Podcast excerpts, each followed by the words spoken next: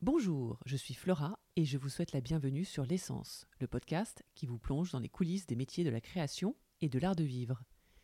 Avant de vous présenter l'invité, je tiens à préciser que ce jeune podcast est totalement indépendant et que les invités y évoquent leurs coups de cœur et références librement. Surtout, n'hésitez pas à le soutenir en le partageant et en vous y abonnant.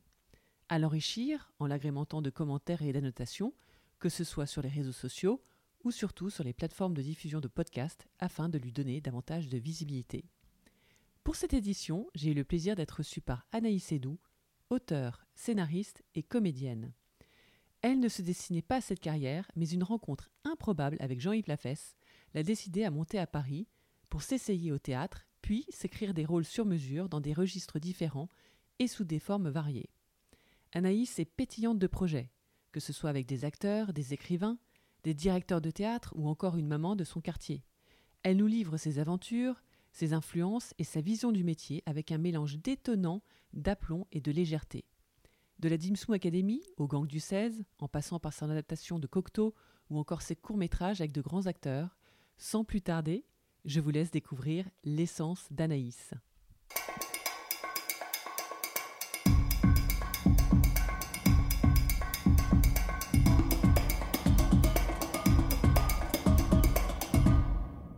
Anaïs de me recevoir. Ce qui est assez amusant euh, avant tout, c'est presque de voir que en fait, tu ne te destinais pas forcément au métier d'humoriste Enfin, je sais pas après comment tu te considères parce que tu es, beaucoup de choses. Hein, euh, non, non, je euh, pense que j'ai, en fait, j'ai toujours eu cette nature à faire rire parce que c'est de, c'est une, c'est comment dire, des valeurs familiales. Mon grand-père, ma mère sont des des bons vivants des, bons vivants, mais qui sont très qui ont énormément d'humour et on a toujours soigné tous les mots par l'humour dans la famille. Je pense que le rire, c'était un peu un docteur. Ma, ma mère est d'ailleurs médecin, mais euh, je pense qu'elle soigne ses patients en les faisant rire. Pour la majorité du, du, des patients, elle, elle, les fait rire. Donc euh, le rire a toujours été présent. Moi, c'est vrai que ben, j'ai pris tout à la rigolade, euh, mes études. J'avais pas conscience, je pense, qu'il fallait travailler à l'école parce que pour moi, l'école, c'était euh, c'était un, un, vivier d'émotions.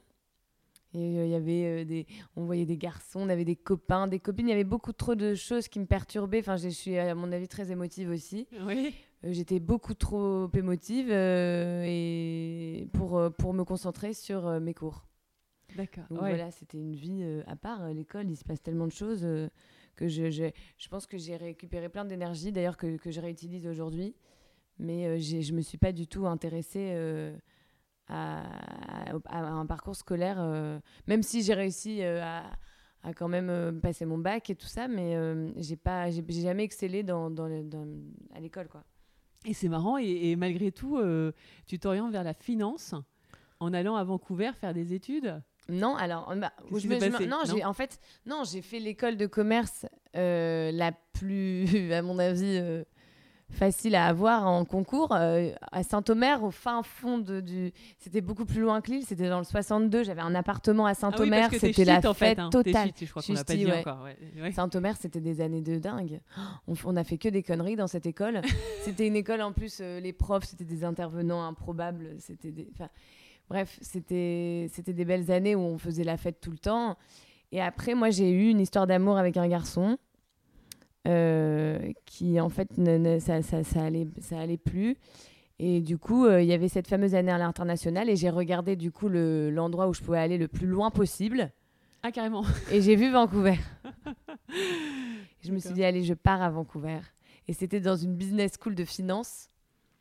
Ah, donc, donc, en fait, c'était plus le Moi, lieu mes choix, ils ont été beaucoup le... plus ah de cœur que d'autres choses, oui. C'est marrant, ouais. Donc je suis partie, j'ai tout, je suis partie. Mais tu étais déjà bilingue à l'époque? Enfin, tu étais bonne en anglais parce bah, que alors, Vancouver, du coup, juste avant, j'avais fait un stage à Boston euh, pour passer mon TOEIC et mon TOEFL. Ah oui, quand avec un ami de mon père euh, qui, euh, qui a importé les vins Nicolas à Boston. Ah, j'avais trouvé un filon. J'ai passé du coup du temps cet été-là à New York et après je suis partie à Vancouver. Je suis restée à peu près six mois. Et en fait, à Vancouver, euh, après, j'ai commencé à adorer le contrôle de gestion. Je trouvais ça sympa. Je me suis fait embaucher en stage à Londres, euh, au dans les Novotel Accor. Le Ah, groupe accord. D'accord. Je suis Dans- En contrôle de gestion, dans les, dans Oui, les et puis après, chiffres, dans j'étais- les... moi, oui, non, mais c'est ça. Mais de toute façon, j'étais pas du tout à ma place. J'étais pas du tout à ma Ouais, place. Et donc tu faisais marrer tout le monde alors C'est ça. Et du coup, ils m'ont dit écoutez, je pense qu'on va arrêter le contrôle de gestion. Vous allez aller chercher les clients dès Novotel à l'aéroport d'Israël, à la gare de Saint-Pancras. Vous allez les emmener à Tussaud. Et j'étais devenue un peu euh, Les RP quoi. une RP du Ouais. ouais. Ah, d'accord. Ça m'a plu. Mais à la fois, Ouais. je savais qu'il y avait quelque chose qui, qui allait pas. D'accord. Euh, je me souviens de, du coup, j'étais je suis re- revenue à Lille euh, pour les vacances de Noël. C'était, je ne sais plus en quelle année, mais ça remonte à peut-être 8-9 ans quand même. Et j'ai fait le pitre dans la rue avec des copines à Lille. Et j'ai croisé Jean-Yves Lafesse Ah tu l'as croisé à Lille, je crois que c'était à Paris. Ok. à Lille. Il est lillois lui? Non, Non. il était venu pour, euh, pour une promotion de je ne sais quoi sur RTL euh, à Lille. Et on a ri à cette soirée. Et euh, il m'a donné, enfin, il m'a pas donné sa carte, il n'avait pas de carte, mais il m'a donné un morceau de papier avec son numéro de téléphone. Et il m'a dit, moi j'ai un ami qui est metteur en scène de théâtre et qui cherche euh, du coup des, des comédiennes euh, pour passer des, des essais pour, ce, pour une pièce de théâtre. euh, Enfin, c'était, c'était des cours euh, pièces de théâtre. Et j'ai passé ces, ces essais pour cette école de théâtre où on pouvait jouer dans une pièce en même temps et je l'ai eu ce, j'ai eu ce, j'ai eu ce casting. Enfin, j'ai tout arrêté pour faire ça. D'accord. Ouais. Voilà. Et c'est avec Philippe Perrin-Lacroix, donc, qui a, des, qui a une école près de la Pépinière à Opéra. D'accord. Et j'ai joué dans un premier spectacle, euh, Bah, c'était au, bah, théâtre de la Pépinière. Oui, d'accord. Les Pas perdus de Denise Bonal. D'accord. Ouais, j'ai Et- joué une nettoyeuse de gare, c'est ça. Donc ça s'est enchaîné très vite en fait. Tout euh, de dès suite, que tu as et t'avais terminé ton ta liste? Non. Ah oui, donc tu étais en pleine étude de Vancouver et Si, t'étais de Vancouver, retour je pour, euh, eu.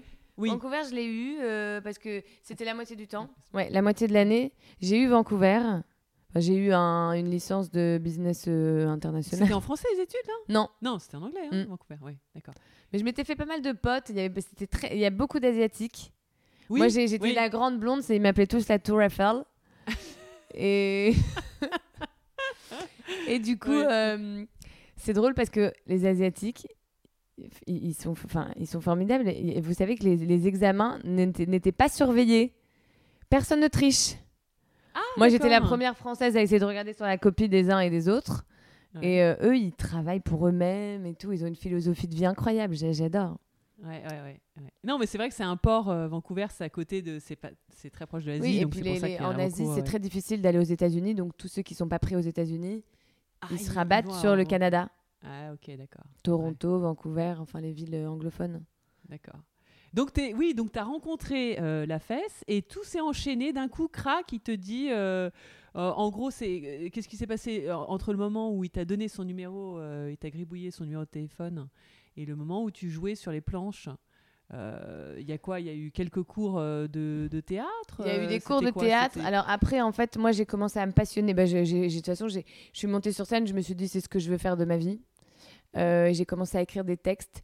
Mon premier texte, ça a été d'écrire des, un, un sketch sur la mythologie grecque avec l'accent québécois. Mais oui, j'ai, oui, Parce que vu prendre cet accent-là du Grand Nord. Tantôt, je l'ai pris, ce grand vent. J'avais rencontré des gens de Montréal qui m'ont dit faut tantôt que tu fasses ce maudit accent-là, puis tu vas faire des sketchs avec.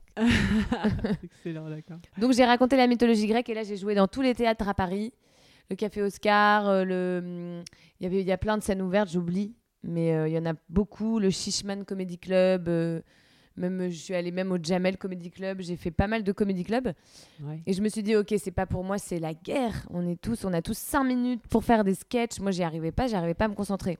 D'accord. Ouais. Donc je me suis dit en fait la seule chose c'est de faire un spectacle entier qui me ressemble et qui en fait ressemble peut-être pas aux autres parce que tout le monde fait du stand-up. Moi j'ai envie de faire des personnages euh, et en plus de ça j'ai envie de, d'aussi de d'allier une autre passion qui est, les- qui est la lecture et Jean Cocteau parce que j'ai, une, une rencontre avec Jean Cocteau euh, imaginaire mais assez forte où je me suis dit en fait euh, ce que je voudrais faire C'était l'objet d'un, de tes spectacles d'ailleurs, non? Bah, c'était mon spectacle Ouais. en fait.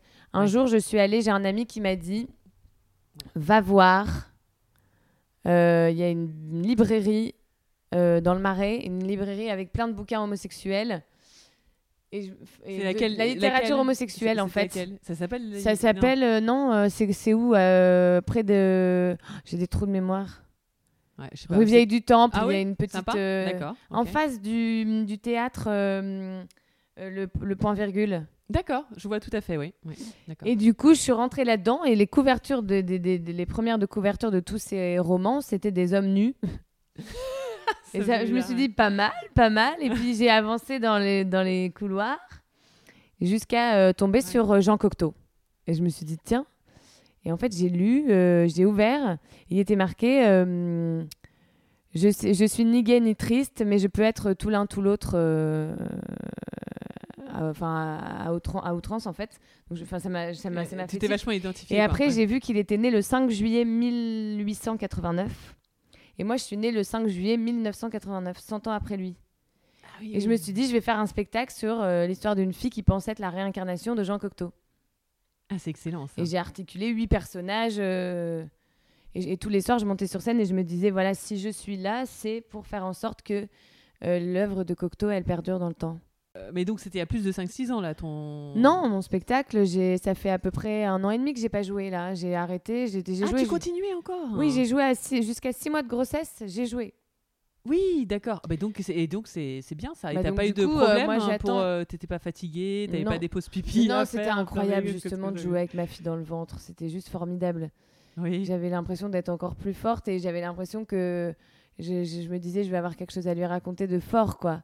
Le trac, tout ça, c'était c'est des, des énergies tellement fortes que on les a vécues toutes les deux. Enfin, il y avait quelque chose de, de, de fusionnel. Après, c'est vrai que mon spectacle c'est une boule d'énergie, je dois sauter partout et qu'au bout de six mois, je commençais à me dire que ça, ça devenait un petit peu euh, fatigant, Ouais. qu'il fallait que j'arrête.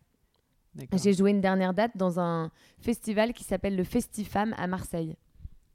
Ah, pas mal. Ouais, il y avait, il y avait beaucoup, c'était, il y avait beaucoup de monde d'ailleurs. J'ai fait pas mal de dates aussi euh, dans des villes de province. J'ai joué au Mans, j'ai joué à Saint-Martin-en-Haut, j'ai joué dans les Et, Vosges. mais- et joué... tout ça, tout ça à chaque fois euh, grâce euh, à l'aide de, de tout ce réseau de, de Jean-Yves Lafesse, enfin Non, non, de- non, non, du, non, alors, du, du type du En théâtre, fait, non, j'ai fait une audition aussi avec cette mythologie grecque en québécois. J'ai rencontré Gérard Sibel.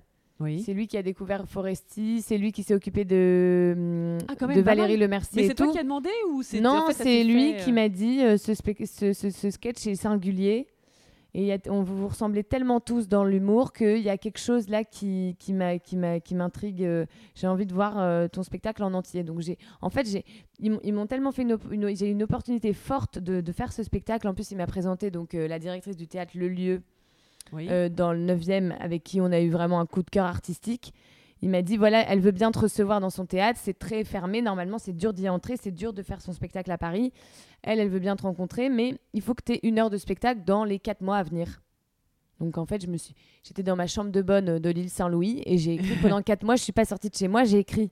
Je répétais toute seule, je, je descendais à la boulangerie, je faisais mon petit sketch au boulanger, je remontais, je voilà, je l'ai monté toute seule à, à- à vraiment à toute vitesse. Je l'ai présenté, j'avais pas de metteur en scène et Corinne, donc la, la directrice du théâtre, m'a dit écoute, moi je vais, je vais mettre en scène ce spectacle, on va le faire ensemble. On a travaillé toutes les deux pendant trois mois non-stop. Et en on- septembre, on l'a Ça sorti. ressemble à quoi une mise en scène de spectacle quand tu es seul euh, C'est quoi C'est euh, ils vont te dire tu vas faire quel mouvement quand tu te Non, euh, non, non, quoi, elle me laissait complètement libre parce que de toute façon, j'étais pas capable de refaire deux fois la même chose. Mais elle m'a dit voilà comment articuler tes huit personnages, Comment tu sors de scène, tu re-rentres avec un chapeau, une, coiffure différente. En- Et puis c'est surtout en plus jouer devant quelqu'un parce que tout seul, euh, on. C'est pas pareil, tu crois Ben, Ouais, je veux dire, ouais. euh, moi tout seul devant mon miroir, j'avais pas, je pouvais pas, euh, je pouvais pas me dire si c'était juste, si, si c'était drôle, si, enfin, il fallait forcément qu'il y ait quelqu'un en face, quoi, qui me dise là c'est pas, non, tu vas trop loin, là c'est pas drôle, là on s'ennuie, il y a des trous. Enfin, en fait, une- un metteur en scène euh, met en scène euh, à dire bah ça tu coupes, là tu me trouves une autre blague, là tu, oui, ils sont, ils sont même, même présents dans, dans les, dans l'écrit, hein. D'accord, oui, oui, c'est presque comme un scénariste. euh, Enfin, c'est. C'est un chef d'orchestre, fabuleux chef d'orchestre qui, euh, qui m'aide après à dire aussi, parce qu'il y a un régisseur, un, un ingénieur du son qui Eh met oui. la musique au bon moment, etc. Ou la lumière aussi. Et enfin, c'est lui, en fait, hein, le metteur en scène avec son œil qui va dire bon, bah non, en fait, la musique, elle fonctionne pas avec les lumières, il faudrait plutôt du bleu, il faudrait plutôt du vert. Enfin, je sais. Ah oui, donc c'est très. Ouais, c'est ouais, quand même. hein, oui, on, c'est on un- se rend pas compte c'est- parce que je c'est- me rends pas compte, moi, mais oui, d'accord. Ouais, Et en bien. plus, la mise en scène, elle m'avait dit voilà, on va mettre un porte-manteau. Ce porte sur son porte-manteau, il y aura tous tes accessoires. Comme ça, tu n'es pas obligé de tourner le dos au public, tu es toujours avec eux, euh, on a besoin que tu sois avec nous. Enfin, c'est aussi la mise en scène du. du c'est juste primordial, je pense, pour un, pour un spectacle, ouais. Ah oui, d'accord. Donc, tu as des exemples comme ça de spectacles où maintenant, avec ton œil nouveau, ou même à l'époque, que tu as vu et tu dis, ouais, c'est pas comme ça que j'aurais mis en scène, ou tel endroit, enfin, tel aspect, euh, il y a des loupés, tu peux, tu peux trouver. Non, après, je retrouve aussi, moi, quand je vois une mise en scène, par exemple, d'une pièce de théâtre de Ladislas Chola, euh, je me dis, euh, enfin, il, il, avait fait, euh, il a fait pas mal de choses. D'ailleurs, il a fait un film il y a pas longtemps. Enfin, je, je, vois que la mise en scène est magnifique. Parfois, il, il y a des levées de rideaux. Je vois qu'il utilise aussi la vidéo. Enfin, on voit que c'est lui qui a une patte. Enfin, la mise en scène, par exemple, je vais dire, bon voilà, là, je veux dire ça. Elle va me mhm. dire, bah, au final, ce qu'on va faire, c'est que toi, tu vas pas le dire parce que c'est trop. Ce qu'on va faire, c'est qu'on va, on va la mettre en voix off. Comme ça, et toi, tu sors de scène, on t'entendra, etc. Enfin, c'est une mise en scène du texte, en fait. C'est un réalisateur, oui, oui, un réalisateur comme un, comme un cinéaste, euh, mais pour le théâtre. Euh, et comment tu as été amené à rencontrer euh, Daniel Auteuil?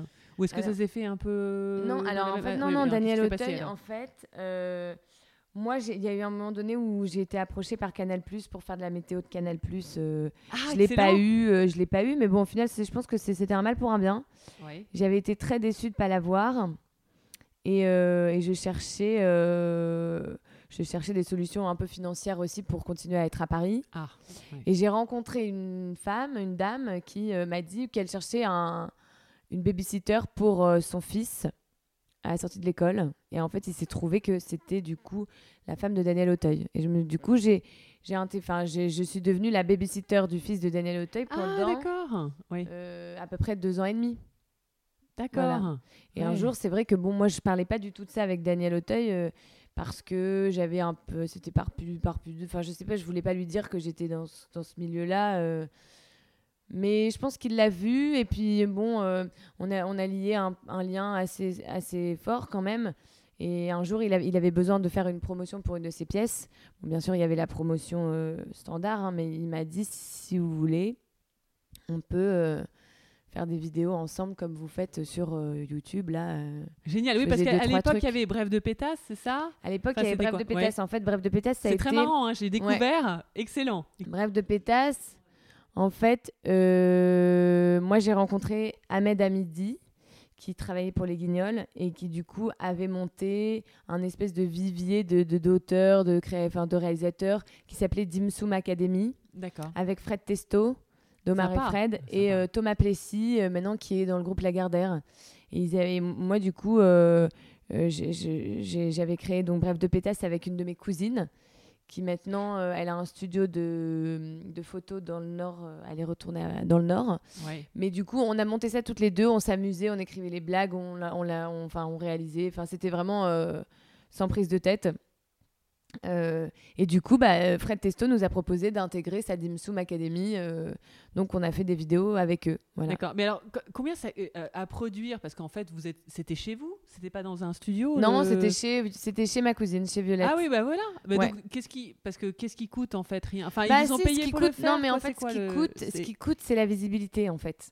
Ce qui coûte, c'est de prendre une attachée de presse pour avoir des parutions, pour pouvoir avoir de la visibilité, pour pouvoir. Enfin, en fait, euh, faire la vidéo en elle-même, ça coûte rien, mais après, vous, vous, pouvez très bien faire une vidéo demain, hop, vous la mettez sur Internet, il n'y a, pas de y a pas de vue en fait.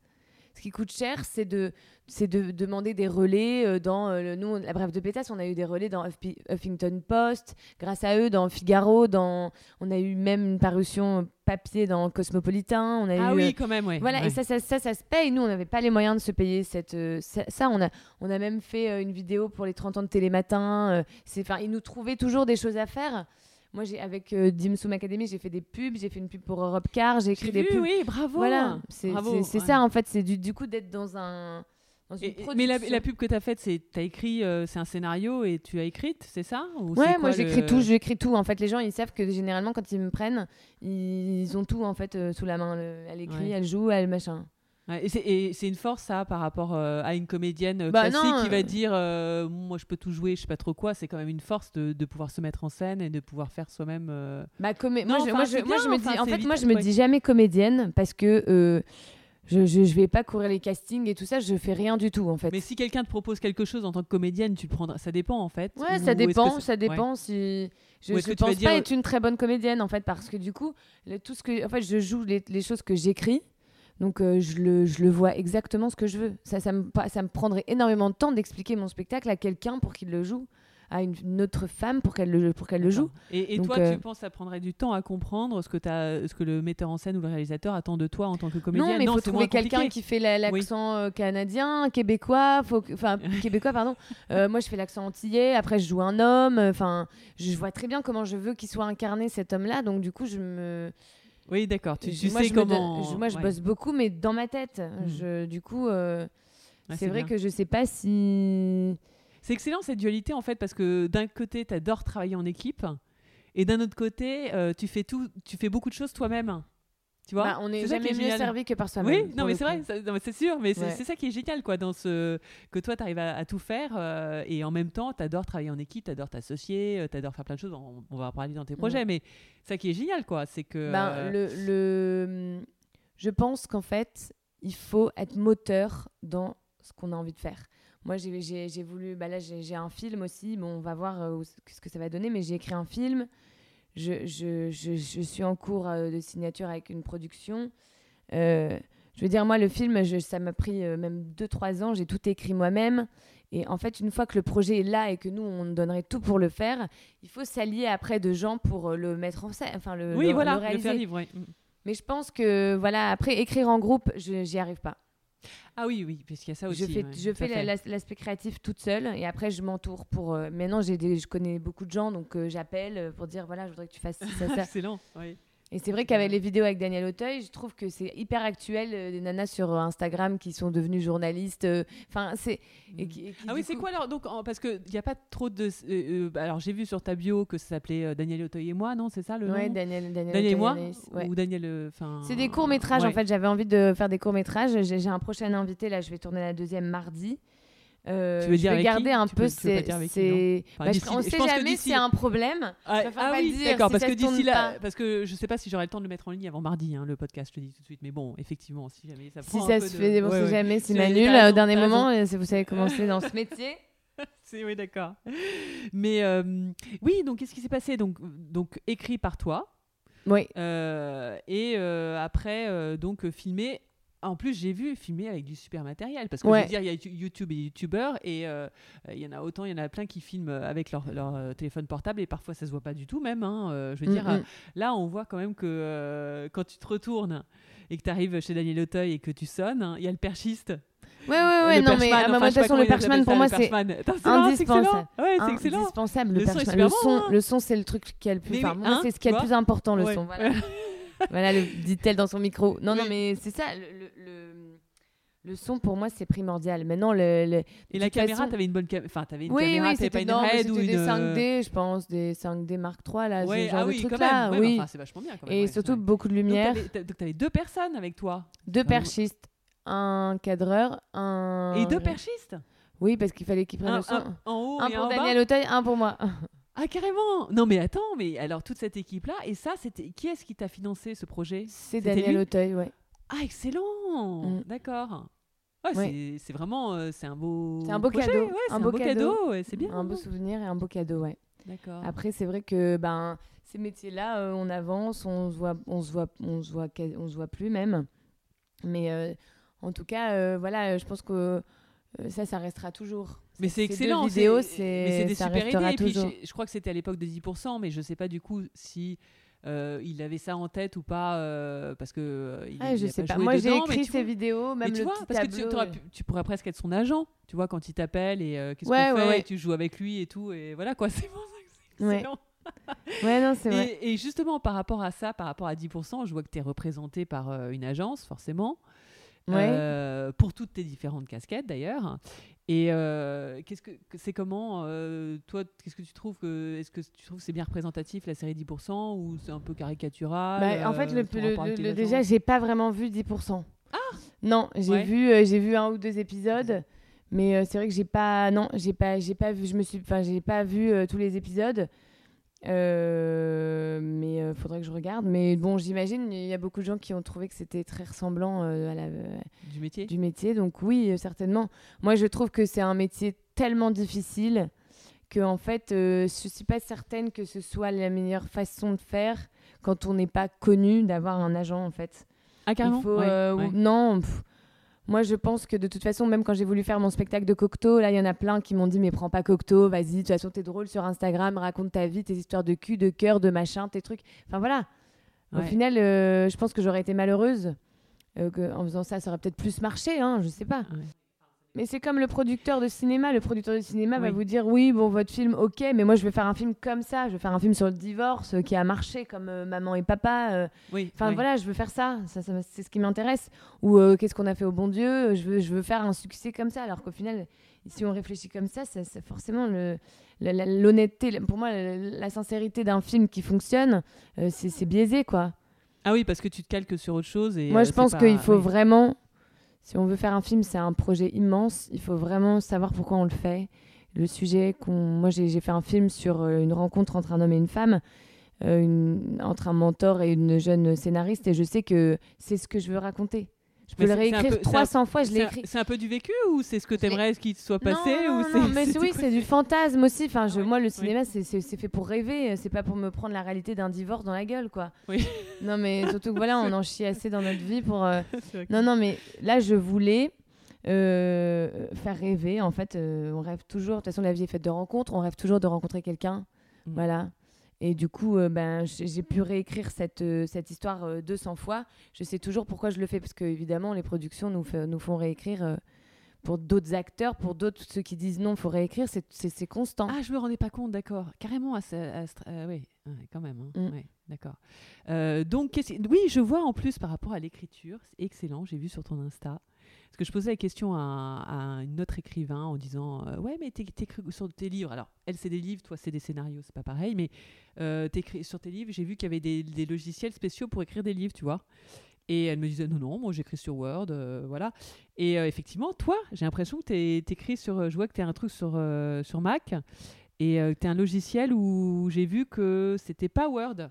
Non, ah, pour les scénarios? Ah non, Celtics. C'est oui, mais de toute façon, euh, les gens vont me dire oh là là, Celtics, c'est de la merde. Moi, j'ai tellement eu l'habitude d'écrire sur Celtics que je continue.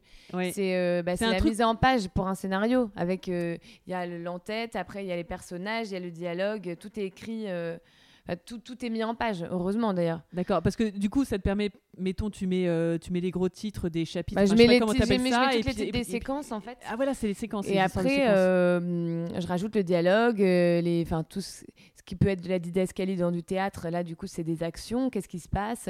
Un scénario, c'est un peu chiant à lire au final. Hein. C'est en fait raconter l'histoire euh, en disant bah, il ouvre la porte, il la regarde. Enfin, on, est, dans on est vraiment dans un, dans un plan euh, de tournage. Oui. Et donc du coup les storyboards, euh, c'est tu les. Les storyboards après. pas pour tes... Non parce que bah, c'est trop compliqué. Le, c'est le storyboard se fait à partir du moment où on où on, on part en réalisation. D'accord, bah pour la pub. Mais pour la pub, oui, pour les pubs, oui, ça je le fais. Je ah. vois, je, bah, moi, je fais pas des storyboards à proprement parler parce que je sais pas dessiner, mais enfin, je. Mais tu demandes à quelqu'un, euh, c'est quoi Mais euh, je, bah, non, je. Vous avez des logiciels? Je montre les choses, moi, je monte directement avec mes mains. Euh, je dis voilà, je voudrais que ça comme ça. Mais les cadreurs sont super, donc au final, j'arrive toujours à m'en sortir. Ah d'accord. Là, pour la deuxième vidéo que je vais faire, j'ai fait une lecture du scénario avec le, le réalisateur, cadreur en, expliquant ce que je voulais dans, dans, cette vidéo. Et du coup, eux, après, ils ont quand même une part euh, créative où ils font ce qu'ils veulent. Et vous êtes toujours, euh, vous êtes toujours euh, trois avec toi? Ils sont toujours trois? Bah Là, c'est des nouveaux. C'est deux. En fait, maintenant, moi, ce que je veux faire, c'est que chaque nouvelle vidéo, je prends un nouveau réalisateur. Comme ça, ça permet de faire travailler à chaque fois d'avoir des univers différents. Avec Daniel Auteuil, c'était Simon Meust qui travaille chez Combini. Là, euh, du coup, je ah, suis avec. pas mal, hein ouais, Là, je suis avec un duo Cube Christo, euh, un mec qui s'appelle Christo, qui, qui fait des clips de rap qui sont super. Du coup, je, je me suis dit que c'était l'occasion de le faire vu que voilà, c'est un rappeur qui, voilà, sera là. Très connu. Euh, et voilà. Et Perchman, euh, je le connais. Au moins, je sais que le son sera bon. Et puis, on, ça roule. De toute façon, c'est des vidéos. Au final, je trouve que le son est très important. Après, la qualité de l'image, bon, on est sur des, des formats mais oui, c'est petits. Mais quand même, ça fait plus pro quand même. Hein. Bah, surtout quand c'est des gens qui sont connus, euh, autant. Oui, la qualité. Et puis, j'aimerais bien, pourquoi pas, faire une fois que j'en aurai une dizaine, faire une, une, diffusion de ces, tous ces petits cours dans un petit cinéma ou dans une petite salle de projection de la SACD ou un truc comme ça. Ah, carrément Ah, bah, euh, je me tiendrai au courant sur ton Insta alors parce que ça m'intéressera. Mais donc, cette série-là s'appelle plus euh, Daniel et moi Parce que c'est un peu dans la même veine. en fait, maintenant, elle est sur Instagram. en fait, c'est moi, c'est mon personnage euh, d'Instagram. Les gens, maintenant, ils font plus vraiment la différence. J'ai pas commencé à créer un titre. j'ai ah pas... oui, c'est ça qui est bizarre. Il y a pas de. Non, il n'y a, pas de concept, en fait, pour l'instant. Je, je sais pas encore exactement. Je vais voir, là, du coup, je vais, je vais voir comment ça se construit. Parce que c'est brut, en fait, c'est sur, mon, sur ma page. Pour l'instant, j'ai pas créé de chaîne, j'ai pas créé de page. J'attends de voir peut-être de me faire affilier à une chaîne. D'accord, ce qui serait bien, ouais. Et mm. Academy, non C'est terminé Dimsum Academy. C'était avec Dailymotion et je pense que ça n'a pas fonctionné comme euh, souhaité, donc du coup ils ont arrêté. Et mais YouTube, ils font pas ce genre de choses parce que euh, il me semble qu'ils produisent. Mais moi c'est marrant, en fait, je suis pas vraiment YouTube. Enfin, j'ai pas envie de, de, commencer à faire une chaîne YouTube. Enfin, je, je, suis pour une fois bien sur Instagram. Bon, super. Je trouve que du coup, après, je vais pas commencer à demander aux gens d'aller s'abonner sur. J'ai envie de rester là, là pour l'instant. Après, si euh, s'il y en a qui veulent récupérer mes vidéos pour les poster ailleurs et du coup me faire de la visibilité sur mon.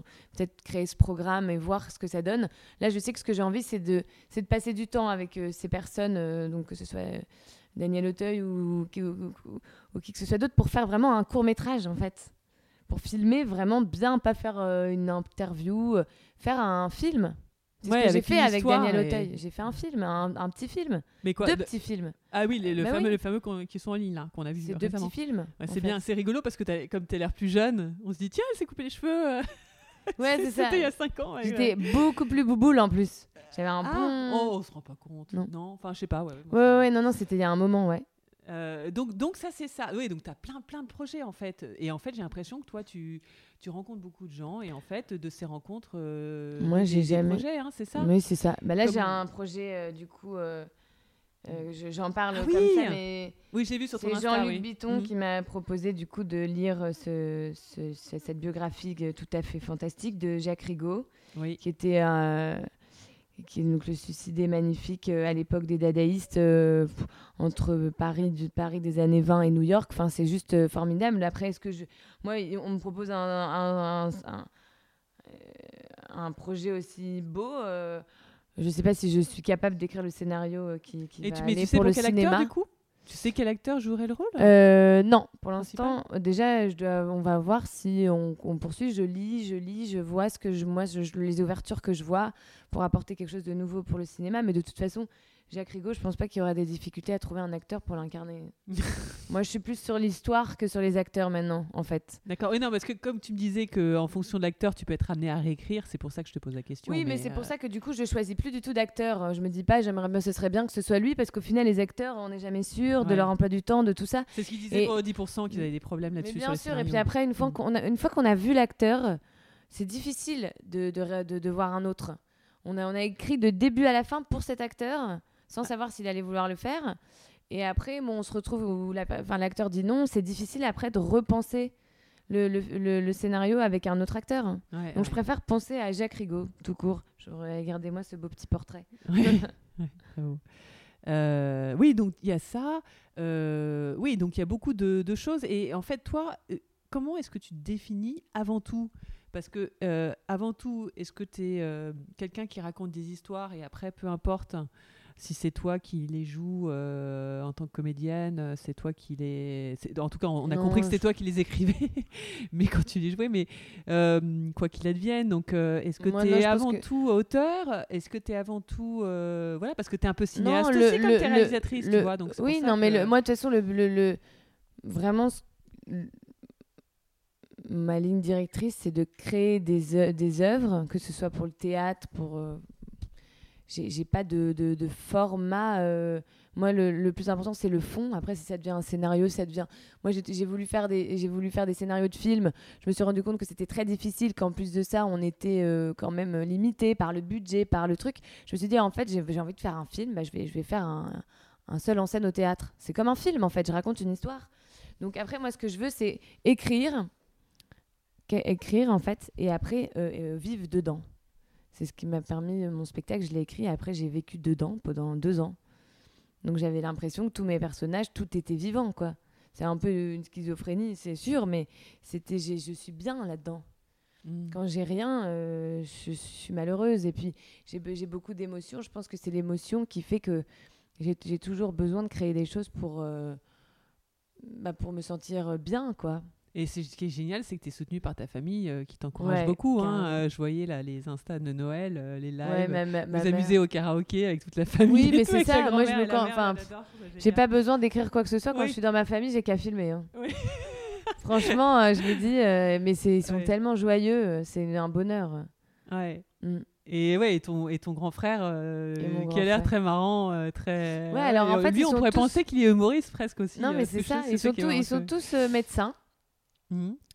Ma mère, mon frère, mon beau-père, donc de- ils, ils, ont, ils ont tous cette même passion. Je me souviens des, des- des déjeuners à- ou des dîners à table où moi j'en pouvais plus parce que je comprenais rien. Ils parlaient toujours de, de leur métier en fait. Enfin, ou Oui. mon frère de ses études. Ouais. Et ah oui, ça devient trop je technique disais, après. Je trouve ouais. pas ma place dans cette famille. J'étais un peu le vilain petit canard. Je faisais tout le temps la gueule. Parce que Et- toi, il n'a jamais été question que tu sois médecin. Toi, tu, Non, préférais ce côté un peu plus léger euh, où tout c'est non, plus mais la- j'étais fainéante en plus de ça. J'aurais jamais pu. euh, J'étais, en fait, j'étais. Ma fainéantise m'a fait croire que j'étais pas capable de faire pas beaucoup de choses. J'étais, j'étais pas du tout euh, euh, concentrée pour me mettre euh, au travail, alors que là, Oui, c'est avec dingue. hein, Jacques tu j'arrive à, j'arrive à, à lire pendant des heures, à prendre des notes. euh. Maintenant, j'ai compris. Avant, j'avais, j'avais pas que ça à faire. J'étais, j'avais, je devais appeler. On s'appelait sur les téléphones fixes pendant des heures. On Ouais, ouais. préparait des gags. Enfin, c'était n'importe quoi. Mais ça faisait beaucoup rire ma mère. hein. Ma mère, euh, je pense que ça a été mon euh, premier public oui. depuis toujours. Je lui faisais des dessins. Je, lui ai peint euh, des, des dinosaures à trois têtes euh, qu'elle a toujours dans son salon. Je lui dis, mais tu peux l'enlever si tu veux. Elle me dit, ah non, c'est mon tableau préféré. C'était c'était toujours. Euh, on, peut, on se marrait en fait, c'est vrai. Et puis du coup, je pense que c'est ça. De la... On a toujours envie de reproduire un peu ce qu'on avait dans notre enfance. J'ai envie de continuer à, à me marrer en fait en, en essayant d'en faire un métier parce que c'est difficile. Là, j'ai pas joué au théâtre depuis longtemps. Ouais, Les théâtres sont fermés. Ouais. Je vois qu'aussi les, les gens qui. Coco, la directrice du théâtre Le Lieu, elle souffre. Elle sait pas quand est-ce qu'ils vont rouvrir. En plus, ils ont, ils ont des limitations de, de, de jauge dans la salle. Euh, de 50 à 25 personnes, le chiffre d'affaires, euh, il, est, il, est, il est en déficit. quoi. Ouais, ouais, ah, ils peuvent pas ouvrir sous Ouais. ces contraintes. Mais, euh, mais euh, ils sont pas, en- ils risquent pas de, de perdre leur théâtre ou ça, enfin, en tout cas ceux que tu connais, ça va, ça. non, ça parce va que de toute façon, coup, ils vont pas, ils vont pas, ils vont pas vendre, ils vont pas, ils vont hein, pas vendre le local pour au final euh, se faire reprendre par qui Les restos sont fermés, les bars aussi, il y a rien à faire. Ah, c'est vrai. Et Non, le parce que je sais théâtre- qu'il y a beaucoup de restos et bars. Je pense qu'ils vont. Bien sûr, mais le- le- se- oui, Le de théâtre, c'est euh, un moment où on, on sort. Ensuite, euh, à Ah la ouais, fin du hein. spectacle, on, Ouais. on dit écoutez, voilà, rendez-vous à la, à la ouais, buvette en clair. face euh, pour se prendre un verre ensemble. C'est un truc de, c'est un moment convivial.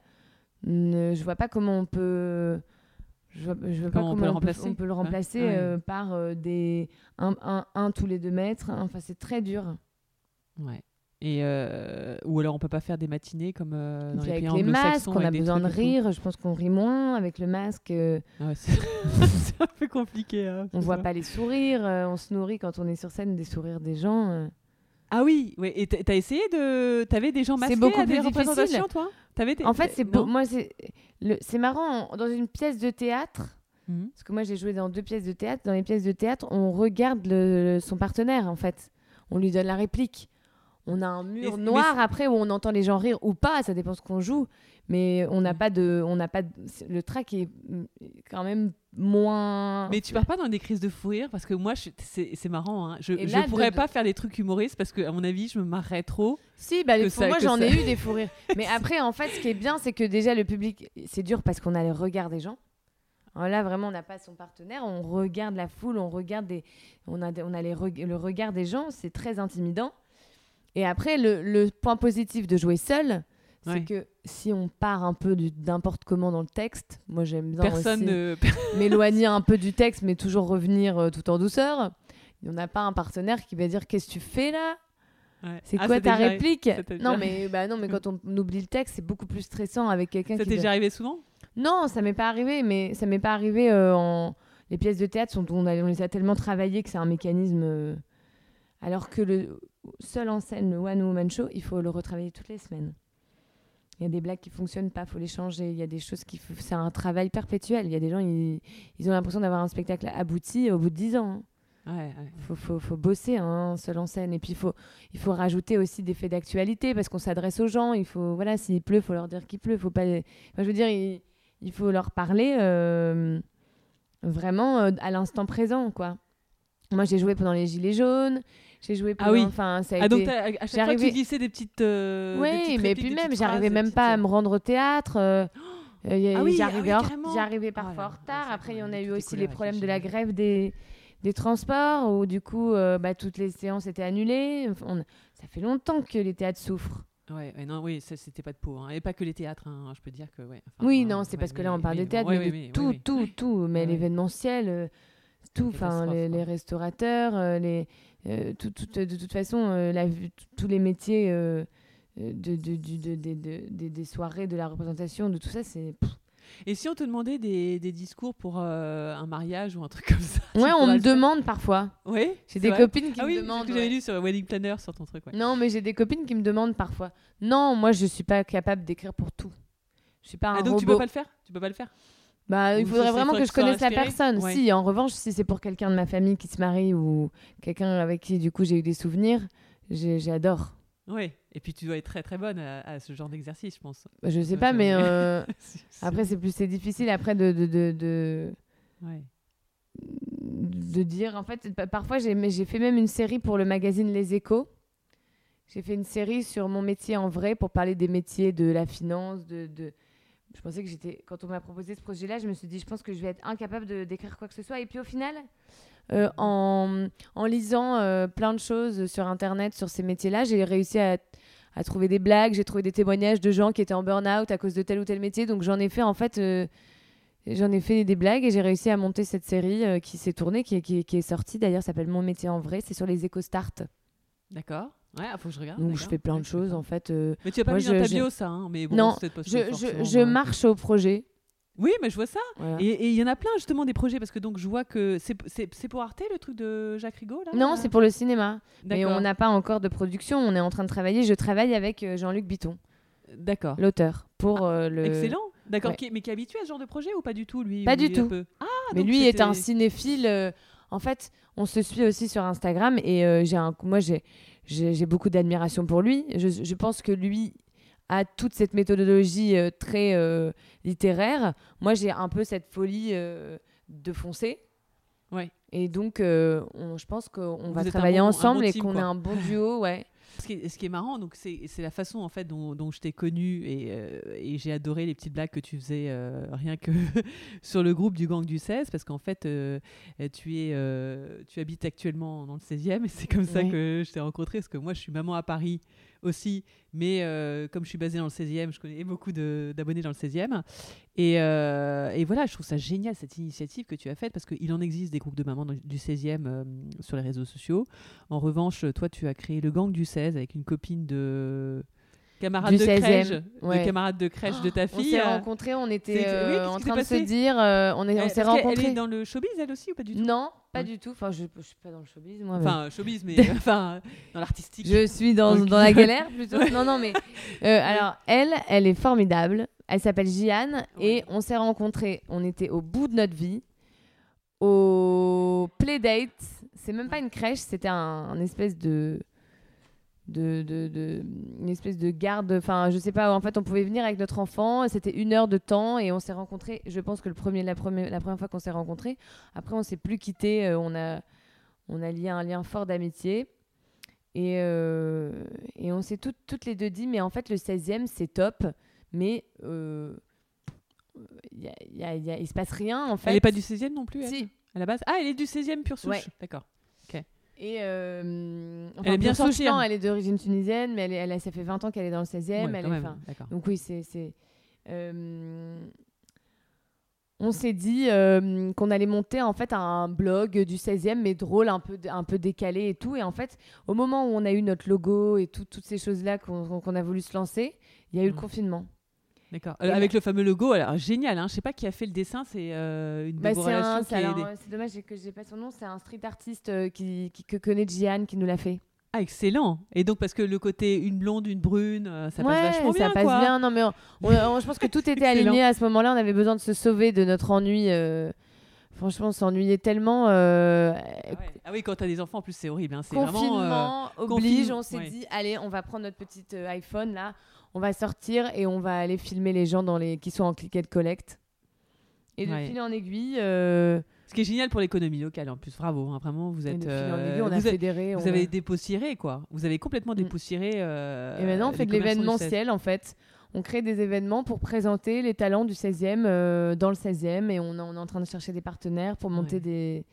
Toi, ayant habité dans le Marais. non, euh, moi bon, je trouvais que c'était un peu résident. ouais. Enfin, c'est pas, je vais pas dire résidentiel, mais C'est- très particulier. c'est très particulier parce que moi je trouve qu'on a tendance à faire plein de choses ailleurs, c'est-à-dire euh, bah voilà, euh, se barrer dans le Marais, se barrer à Bastille. Enfin, moi j'étais tout le temps en train de, de- de voyager dans, dans Paris, mais jamais dans le 16e parce que du coup, moi je viens du 4e. J'ai eu beaucoup de, de, de, douleurs à le quitter, mais. Mais j'ai quitté le 4e parce que du coup, euh, mon, le père de ma fille avait un appartement dans le 16e et qu'il il- il tenait à rester dans le 16e. Mais euh, en rencontrant Jeanne et en rencontrant d'autres mamans, entrepreneuses, auto-entrepreneuses, entrepreneuses, euh, des, nanas qui ont des marques de fringues, mais qui font des showrooms d'ailleurs dans le Marais, hein, on s'est dit, mais pourquoi on ferait pas des trucs ici? Donc nous, notre but, c'est de valoriser les talents du 16e, de ramener aussi d'autres talents d'autres quartiers bah, dans le 16e. Euh, et du coup, bah, on est actif, on est active. euh, Non, mais c'est génial parce que la, la Natacha, la NAG Art Gallery, ça, en effet, on en avait parlé, mais tu vois, c'est, je suis vraiment nulle, quoi. J'habite dans le 16e depuis des années. Euh, bon, après, j'ai, hab- j'ai habité aux États-Unis ou dans le 9e aussi, mais quand même, c'est, tu vois, j'étais même pas, je suis, je suis jamais allée la voir. Et euh, heureusement, grâce à toi, maintenant, je vais pas. Non, mais il y a Non, plein non, de trucs aussi que je ça. savais pas, tu vois. euh, Non, et puis après, c'est c'est- sûr que les blogs plus. Enfin, quand on a un blog assez général, même je vois des blogs de fooding. Bon, ok, le restaurant, il a l'air top, mais quand on regarde l'adresse, il est euh, dans le 13e, on est dans le 16e, c'est loin, donc on se décourage facilement. Comme dans tout, en fait. Là, ce qui est bien, c'est que dès qu'on parle d'un restaurant, le, restaurateur euh, va nous appeler en disant Bah. En fait, euh, j'ai eu 5-6 commandes en click and collect parce que les gens disent ah bah, je connaissais pas, c'est à côté de ma rue, c'est voilà la proximité. En fait, on n'a pas l'impression qu'on en a besoin dans Paris, mais en fait, chaque arrondissement est une petite ville en elle-même. Oui, et d'ailleurs, je suis pas sûre qu'il y ait des gangs du 16 dans tous les arrondissements. Et ça- tout le monde aurait Ouais, besoin de ça. vous parce on que va, on va faire une franchise. euh, c'est vrai. Donc, euh, oui, fabuleux. Donc, merci beaucoup. Et sur, les sushis, là, j'ai vu un restaurant top. ouais, ouais, bah euh. ouais, parce que nous, on a le réflexe sushi shop. euh, c'est bon, ça.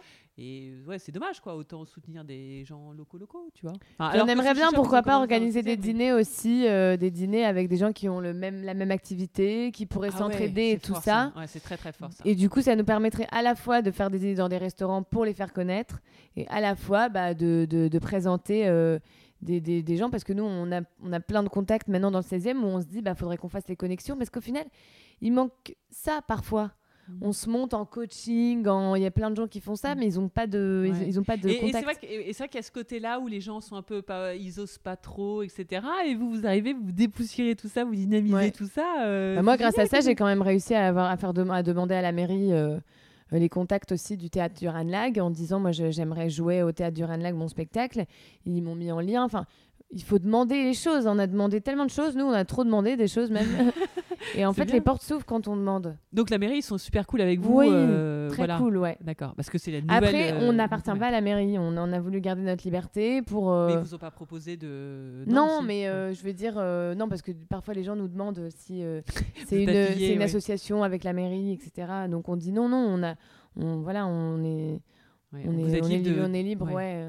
Mais c'est vachement Mais sympa. bon, on, parce est, que- on aurait été libre aussi avec la mairie, mais c'est vrai qu'on, voilà, on, on- on a monté ça en mode en privé pour, euh, voilà, on fait des événements, on veut, on veut faire plein de choses, mais c'est vrai pour aider le, le 16e. Ouais, ouais. Et donc bravo, euh, vraiment, un respect parce que vraiment c'est j'ai j'ai hâte. Et là, surtout sur les dîners, si vous les faites, euh, Ouais, très, voilà. très intéressant. Ou des, des trucs à la à la NAC Galerie ou Ouais, bah, la NAC Galerie, ils ont ouvert un pop-up store. On a fait une vidéo de leur pop-up store. Ouais, avec des moi- contacts à toi. Alors c'est toi qui as fait réaliser la vidéo en fait. Comment vous Ouais, c'est suivre j'ai réalisé moi-même. Ah bravo. Mm. Oui, parce que j'ai vu que vous avez Thierry Van Biesen qui est dans vos Ouais, contacts. euh, non, Thierry Van Biesen, lui, fait de la photo plutôt. Ouais. Mais euh, non, ouais, c'est moi qui réalise bah, toutes les vidéos qui sont sur euh, notre page. C'est moi qui les ai réalisées, Ouais, bravo. montées et tout. Ouais. Oh, super. Mais voilà, après, on était pressés, on, a, on fait des choses, on se dépêche, on a, voilà, on, on était, on a été bénévole pendant longtemps. Là, c'est vrai qu'on on est, on est en train de voir un peu du coup comment on peut passer pro. euh, donc, euh, Ouais. voilà. Ouais. Non, mais et donc du coup, qu'est-ce qui prend plus de temps? C'est plutôt le gang du 16 t'as- Parce qu'il y, y a ta fille, le gang du. Enfin, ouais, il y a plein de choses à gérer. Ah bah, quoi. de toute donc, façon, toi, moi, je travaille quand ma fille dort. Quand ma fille dort, parce que moi, ma fille, je, c'est, Ou elle est à la crèche. elle est à la Euh, crèche ouais, ouais, à euh, temps, par, enfin, Ah, à, à mi-temps. Ah, d'accord, oui. Le jeudi et le vendredi et, la- et le, et le mardi après-midi. Le, merc- le lundi, mar- euh, mercredi, je suis avec elle. Le week-end aussi. Donc en fait, ça fait quand même plus de jours où je suis avec elle. Mais euh, c'est ma priorité de toute façon. Bah oui, oui, oui, c'est bien. Et, Et, du coup, elle fait comme maman. Alors, quand maman elle écrit, elle euh, dessine. elle, elle dessine, elle, dit ah, je dessine, vais faire un dessin comme maman et. euh, Voilà, 16 Elle fait comme toi, non elle écrit Non, pas oui, encore, oui, oui. elle, est formidable. Enfin, de toute façon, je pense que chaque maman pourrait dire que son enfant est Pas formidable. forcément, ouais, mais bon. Je, je la trouve formidable. Je, je, je pense que la plus belle chose qui me soit arrivée. Donc au final, oui, je chéris ça en premier. Et après, non, le gang du 16, bah, c'est que à partir du moment où c'est que du bonheur, on, avec Jian, on, c'est, une, folle rencontre où du coup, il y a plein de gens qui nous appellent pour faire plein de choses. Mais oui, On ça, va- on ça va a se- gagné beaucoup on- d'abonnés. Du coup, on fonce et, Ouais. et après tout le reste, ben, je travaille le, le soir quand ma fille dort. D'accord. Ouais. Oui, je voyais l'in- l'insta, là, ta story où tu te collais des petites euh, vignettes sur Oui, le voilà, visage je travaille. voilà. Ouais, c'est très méthodique, ça, le coup des vignettes, c'est excellent. Ouais, ouais, Donc, bah non, des mais. codes couleurs pour les. Mais c'est parce qu'en fait, maintenant, c'est vrai que depuis que j'ai Jeanne, je suis, euh, je suis, euh, plus, je, je suis plus efficace.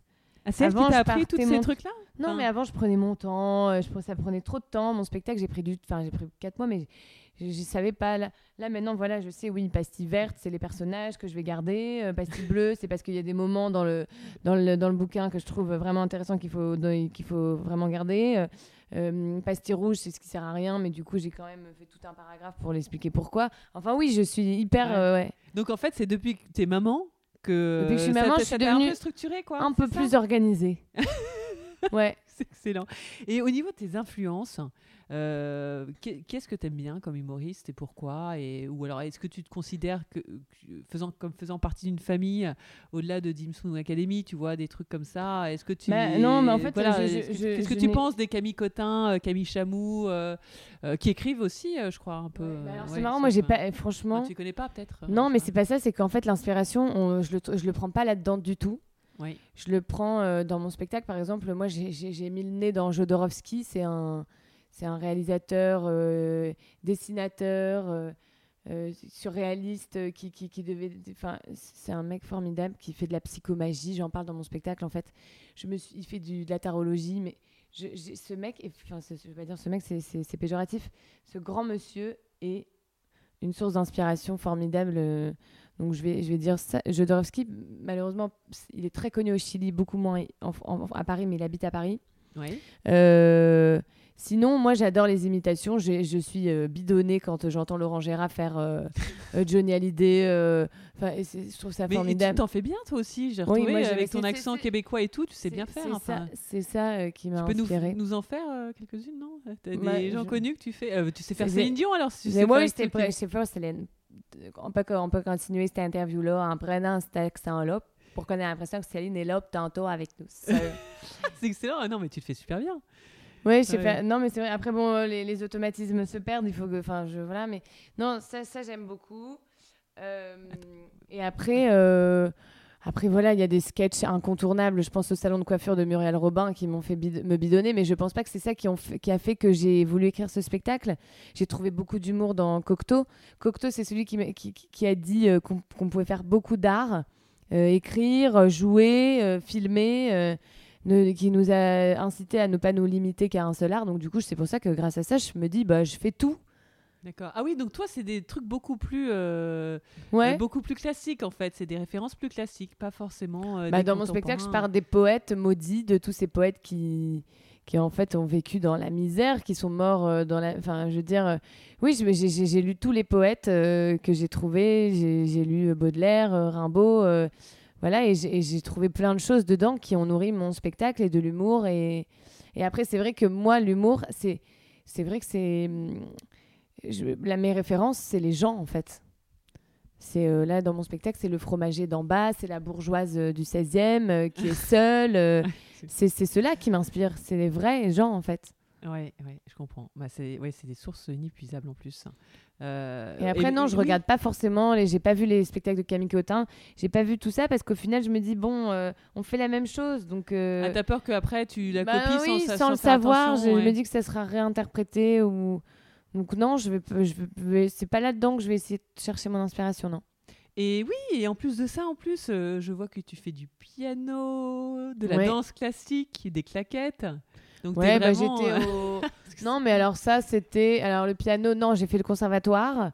bah oui. dans le Nord. Bah, j'ai- tenu trois ans euh, parce que j'étais donc euh, un peu. euh, c'est toi qui as voulu ou c'est tes parents qui t'ont poussé euh Non, c'est ma, mè- ma mère en fait euh, m'a poussé à faire beaucoup de choses. La danse classique. La danse classique, j'en ai fait longtemps. Et, et ça t'a pas plu? Ça m'a plu beaucoup la danse classique, mais euh, au moment où je le faisais, c'était trop compliqué dans ma tête parce que c'était de la compétition constante. Il fallait faire des compétitions. Ouais. Moi, je suis pas quelqu'un qui, qui, qui, qui a les nerfs assez solides pour être compé- compétitrice. Je le suis pas du tout. D'accord. Oui, donc c'est plus l'aspect artistique un peu. euh, Et en où fait, euh, bah, quand on, même si on est dans des écoles de danse classique, moi dans le Nord, ils nous poussaient à faire des, des compétitions, à faire. C'était la meilleure, celle qui voulait passer professionnelle. Il n'y avait pas beaucoup d'amusement, c'était très très euh, rigoureux, sévère. J'étais chez Jacquemin, j'étais chez Françoise Visor. Ouais, à enfin, dans le Roubaix. 16e, c'est un peu comme ça aussi. hein, parfois, ouais, hein, j'étais à Roubaix. Je me souviens que c'était Ouais. Euh, tous les week-ends, il fallait partir en compétition. Enfin, moi, j'étais pas du tout là-dedans. Moi, j'étais tout- j'étais cool. À la fois, j'adorais les justes corps, les tutus. On, c'était, c'était- je trouvais que c'est magnifique. Je trouve que c'est magnifique. Ça apprend à avoir une bonne posture. Mais j'ai fait des claquettes au centre du Marais, euh, dans le troisième, et en arrivant Bah, à ça, Paris. c'est un truc que tu as voulu faire. Ça. mais je suis passée devant, j'ai vu des gens faire des claquettes. Je me suis dit, j'ai envie de faire ça. C'est magnifique, c'est drôle, c'est beau, c'est Comme le des flamenco. normales ou c'est des juste quelque bench. C'est bench la marque. D'accord. avec des, des fers quoi c'est Ouais. et puis après voilà il y a des euh, le centre du marais c'est un c'est un, un vivier de talents euh, de professeurs anglais euh, je sais pas des comme le pineapple euh, à Londres ou Apple je sais plus pineapple à Londres il y a un truc comme ça aussi où on paye le, le professeur au cours il y a des ballets enfin il y a des mecs du ballet russe euh, fort formidables Ah oui. c'est le centre du marais c'est un peu euh, Ah oui, j'aime bien. Oui, Et effectivement, il y a beaucoup de choses. hein, il y a c'est un- comédie c'est très musicale central, pour oui. les enfants, euh, c'est génial, ils font du chant, de la danse, euh, c'est trop bien. J'espère pouvoir mettre ma fille là-bas un jour. euh, Ouais. Et c'est marrant parce que tu me parlais du point virgule, mais j'avais vu un spectacle pour les enfants à ce moment-là. Ouais, au point virgule. Du- euh, Au point virgule, oui. Donc, euh, c'est marrant, Ah ouais, le point virgule, c'est très, c'est réputé, hein. C'est Jean-Marc Dumonté. euh, mais bon, moi, j'en suis pas. Franchement, j'en suis pas encore là pour l'instant. euh. Ah, T'aimerais bien jouer là-bas en fait. Et tes rêves, Non, alors- non, pas forcément. Oui. Et alors tes rêves, euh, par- euh, sinon, c'est de. Est-ce que c'est de travailler avec certaines, certaines personnalités euh, en particulier ou certains, certains artistes dont tu respectes beaucoup le travail et tu penses, pour certains, peut-être pouvoir amener quelque chose Enfin, est-ce que Bah non, des- moi après je suis, pas, je suis ambitions, euh, passion- Non, après je, Ouais. je, je sais que moi je suis une grande fan de Michel Gondry, du cinéma euh, Oui. un peu absurde comme ça. Après je je pense pas euh, que je vais travailler avec Michel Gondry un jour. J'avais fait un court métrage pour lui rendre hommage, euh, seul et accompagné. J'avais fait ce court métrage. Je suis pas dans le dans la recherche de, de, de, de travailler avec telle ou telle personne. Je me nourris de ce qu'ils font pour pour, euh, pour avoir une sensibilité qui me permet d'écrire mes, mes trucs. Moi, j'espère pouvoir faire un film euh, un jour en tant que scénariste et réalisatrice. euh, voilà, pas forcément en tant qu'actrice, mais raconter une histoire et que l'histoire soit, euh, euh, soit mise euh, à l'image, quoi. Ouais, plus long que les petits cours que je peux faire. Et ouais. donc tu réaliserais toi-même et tu, tu, tu ferais pas pour Michel Gondry, par exemple C'était ça la question. Si, euh, Non, bah si, pourquoi pas. Enfin, je, j'ai- ça, manière- c'est des trucs que j'y peux. Je pense à encore, l'histoire. L'histoire, elle est pour plein, de- plein de gens. euh, pour aussi. C'est vrai qu'il est très créatif, lui, Michel Gondry. Ouais, il est formidable. Franchement, La science des rêves, c'est des films que voilà, après j'ai Sofia Coppola, Lost in Translation, Oui. c'est un film qui m'a Oui, bouleversée. ah, toi, ce site, ouais, pareil. ouais. Ouais, c'est très minimaliste pourtant, hein, c'est marrant, mais il Ouais, n'y a pas beaucoup de choses. Y a les sentiments, ils sont immenses, comme quoi il n'y a pas besoin qu'il se passe euh, tant de choses que ça. Et pareil, euh. Bill Murray, en plus, est très, est très compliqué, serait très compliqué à, à, À diriger me- j'ai lu ça très récemment, Mm. mais je sais pas après d'où ça vient. Voilà. Bah non, mais c'est vrai qu'après, moi, j'aimerais beaucoup. euh, f- J'aimerais beaucoup que du coup, même si c'est pas. Enfin, après, je pense que moi, j'ai- un œil où je, je veux que mon texte soit. Je veux réaliser mon texte pour pour pas être déçu euh, de, de voir ce qu'on en a fait, parce qu'il y a l'interprétation aussi du scénario par un par une tierce personne. Parce que la personne, elle voit la même chose que nous. Il y a plusieurs interprétations qui peuvent être possibles de- d'un- dans un texte. Oui, Donc moi, j'aimerais bien non avoir euh, du début à la fin euh, la possibilité de réaliser. C'est pour ça que je fais des petits courts métrages avec euh, Daniel Auteuil, avec euh, des gens comme ça qui m'ont fait confiance. C'est pour euh, essayer de de rassurer les, productions en me disant bah allez elle va faire son film. Comme quand j'ai fait mon spectacle ils se disent bon elle a fait des vidéos elle est quand même suivie. Euh, elle fait un spectacle de théâtre qu'elle a écrit qui est sur scène. Bon allez on peut lui faire confiance pour un film peut- peut-être. C'est pour ça que je bosse autant sur les autres choses les autres projets ouais, ouais. Non, c'est très complet en plus. Donc, euh, oui, pour toi, les réseaux, c'est quand même des super opportunités et des super euh, moyens de montrer tout ce que tu sais faire Ouais. euh, dans des petits formats. C'est ça. Mais après, les réseaux, je sais qu'il y a une. Il faut avoir vraiment une. une communauté une Ouais, mais il faut, av- il faut poster tout le temps. Il faut être Ah tout oui, le temps là. oui, moi, j'y arrive pas, moi.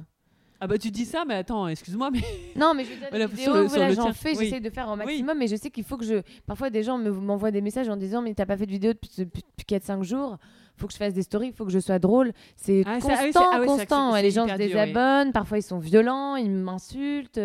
C'est Parfois, c'est- vraiment compliqué. pas ce Oui, côté-là. ça ouais. arrive, ça arrive. Et tu, ça va, tu le prends pas trop personnellement Non. alors, hein, Tu prends pas mal du tout. Il y, a hein. beaucoup- il y a beaucoup plus de gens qui sont bienveillants que de gens qui insultent, mais euh, Ouais. Et, et même parfois, les gens bienveillants vont aller euh, engueuler euh, ceux qui insultent. beaucoup de gens en fait nous parlent de leur projet Oui. Et nous demandent de partager, d'en parler. euh, je peux pas Ah, faire sur ça. le gang du 16 ou tu veux Non, dire, sur ou le mien. Ah, sur, ah, de- sur ton. euh, sur me page. disent bah Ouais. je fais des vidéos aussi, est-ce que tu peux en parler? Mais je veux dire si je commence à faire ça, je peux parler au moins de 500 personnes. Ah, Et oui. donc du coup, j'ai parfois la personne qui va s'énerver à dire ah bah en fait t'es une connasse et tout. Mais c'est pas grave. Sympa, bravo. Ah oui, oui, non, mais je peux comprendre. Euh, C'est quand on- et- quand on répond mais pas. Du, mais du coup, oui, mais du coup, toi, tu veux. euh, mais s'il y a des gens pour lesquels tu as un coup de cœur, tu le ferais. Bien sûr, Ouais. bien sûr. Mais je bon, pense oui, à, je je sais même pas son nom, mais il y en Oui. a un qui fait des des musiques euh, électroniques euh, improbables. Ouais. Et parfois, je rencontre des pépites. Limite, je me dis, si un jour je fais un film, j'aimerais bien travailler avec lui. hein. D'accord. Mais bon, voilà, après, euh, c'est très dur. Le cinéma, franchement, j'ai- travaillé énormément pour essayer de faire des choses et c'est très dur. Donc, euh, Ouais. on verra bien. Triste un peu, c'est que euh, il y a quand même, c'est pas sympa ce que je vais dire, mais il y a quand même énormément d'influenceurs qui sont en fait euh, juste des produits marketing, qui n'ont pas un talent de, ils vendent des choses, mais ils n'ont pas un talent de d'écriture, de euh, Ah oui, je après, c'est autre chose. Après, peut-être des la- gamers ou des trucs comme ça, quoi. C'est- euh, c'est- euh, du coup sur des vrais des vrais films des vrais des vraies choses enfin je veux dire on va on va on consomme maintenant vachement là-dessus donc en fait on consomme des contenus beaucoup moins intéressants qu'avant on va p- enfin je veux dire maintenant en plus avec le confinement euh, moi je suis pas du tout Netflix machin j'y arrive pas en fait. Ah oui? Ah, C'est marrant ça. j'y arrive pas du tout. Ouais. donc euh, je, je regarde des vieux films, je lis des bouquins, parce que je trouve qu'il y a une uni- unifor- uniformisation, on regarde tous la même chose, on se formate. euh, les- Pourtant, il y a des, ouais, enfin, il y a des, il y a pas que, il y a des documentaires très intéressants aussi sur Netflix. Enfin, il y a pas que des euh, séries. Ouais, mais je des sais pas, moi, en fait, la présentation de Netflix, comme ça, choisir des trucs, ça me, je sais pas, je sais pas pourquoi j'y arrive pas trop, en fait. Mhm. Et du coup, euh, Et au même que- titre, sur YouTube, quand on te propose des contenus en fonction des vidéos que tu as vues, euh, est-ce que ça t'iras cliquer sur les, les contenus qu'on te propose ou euh, typiquement euh, tu te dis c'est pas du tout ça Bah non, ou je tu regardes pas. même Bah, pas par parce que voilà. Il m'a envoyé des Oui. films sur Rigaud qui ont été faits il y a super longtemps, des machins. En plus, il m'explique comment ça a été fait, pourquoi, sur le suicide, le truc. Enfin, je veux dire, je sais pas, ouais, j'essaye de demander à des cinéphiles aussi de me. J'essaye de, creuser aussi, pas seulement euh, euh, quand on peut creuser pour aller chercher un bouquin euh, qu'on aimerait lire sur un tel ou tel sujet, j'essaie de creuser tout sur plein d'informations. Jodorowsky, par exemple, je l'ai trouvé. Parce que j'étais allée m'inscrire dans un cours de tarot euh, pour, enfin, avec un, un Chilien, un qui m'a parlé des films de Jodorowsky. Il y a un des films de Jodorowsky que je suis allée chercher dans un vieux vidéoclub, machin, où j'ai dû même carrément acheter un DVD. Enfin, je veux dire, je sais pas, je suis dans une quête d'un truc où je fais des trucs un peu bizarres, mais du coup, euh, pour, euh, pour essayer de réveiller des choses qui vont me plaire. Parce que c'est vrai que les séries, moi, déjà, sentimentalement, je trouve que c'est trop addictif. J'arrive pas à dormir. Je regarde ça toute la nuit. C'est horrible. non, c'est trop, c'est trop bien fait. C'est trop bien fait. Je trouve c'est trop, on, on, est trop manipulé.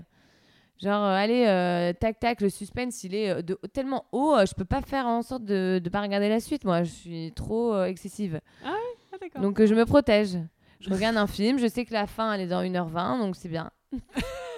Je serai pas sur ma fin. bah, c'est comme ça, ça, te permet de voir les choses différemment et de pas faire ce que tout le monde fait en fait, ce qui est, ce qui est pas mal. Et on s'ennuie. Euh, franchement, c'est là je lis ça. Je peux vous dire Jacques Rigaud, je lis, je lis assise sur la table là-bas. Sinon, je suis là, le livre est lourd, je m'endors. Enfin, on a tellement l'habitude de consommer facilement des contenus en regardant sur son téléphone et puis au bout de deux minutes, ça nous saoule, on zappe. Netflix, on commence un truc, ça nous saoule. Là, je suis là-dedans, bah, je peux vous dire, psychologiquement, c'est dur en fait je, je, je, me bats, quoi. Je mets des gommettes, je mets des marque-pages, parfois je reviens en arrière. Euh, L'attention, on l'a perdue. Hein.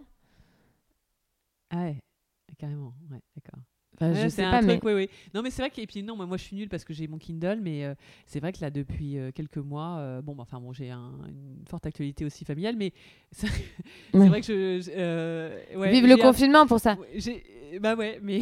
non, mais c'est vrai que le confinement, je trouve qu'au final, les, les dégâts psychologiques euh, qu'on a euh, tous au-delà des restos, enfin les restaurants sont fermés, tout ça, au-delà de tout, de tout, de tout la, catastrophe économique euh, de tout le monde, mm. il y a une catastrophe aussi psychologique Mm. Mais oui, mais paradoxalement, on devrait être plus disponible justement pour s'échapper, pour se dire bah, d'accord, bah, je vais prendre, je vais faire un livre, je vais regarder un film, je vais regarder, euh, voilà. Mais moi, je m'échappais, et moi, je m'échappais énormément dans les cafés. J'écoutais les gens parler, je voyais du monde là. Euh, je sais pas pourquoi, euh, constamment en fait quand vous sortez dehors, il y a une ambiance morose. C'est pour ça que les podcasts sont pas mal aussi parfois. Pour, j'aime bien cuisiner en faisant les podcasts. Mais mais voilà. Mais, mais écoute, merci beaucoup. Je sais pas après ce qu'on peut te souhaiter parce que c'est vrai que tu as quand même beaucoup de projets en parallèle. De remonter sur scène.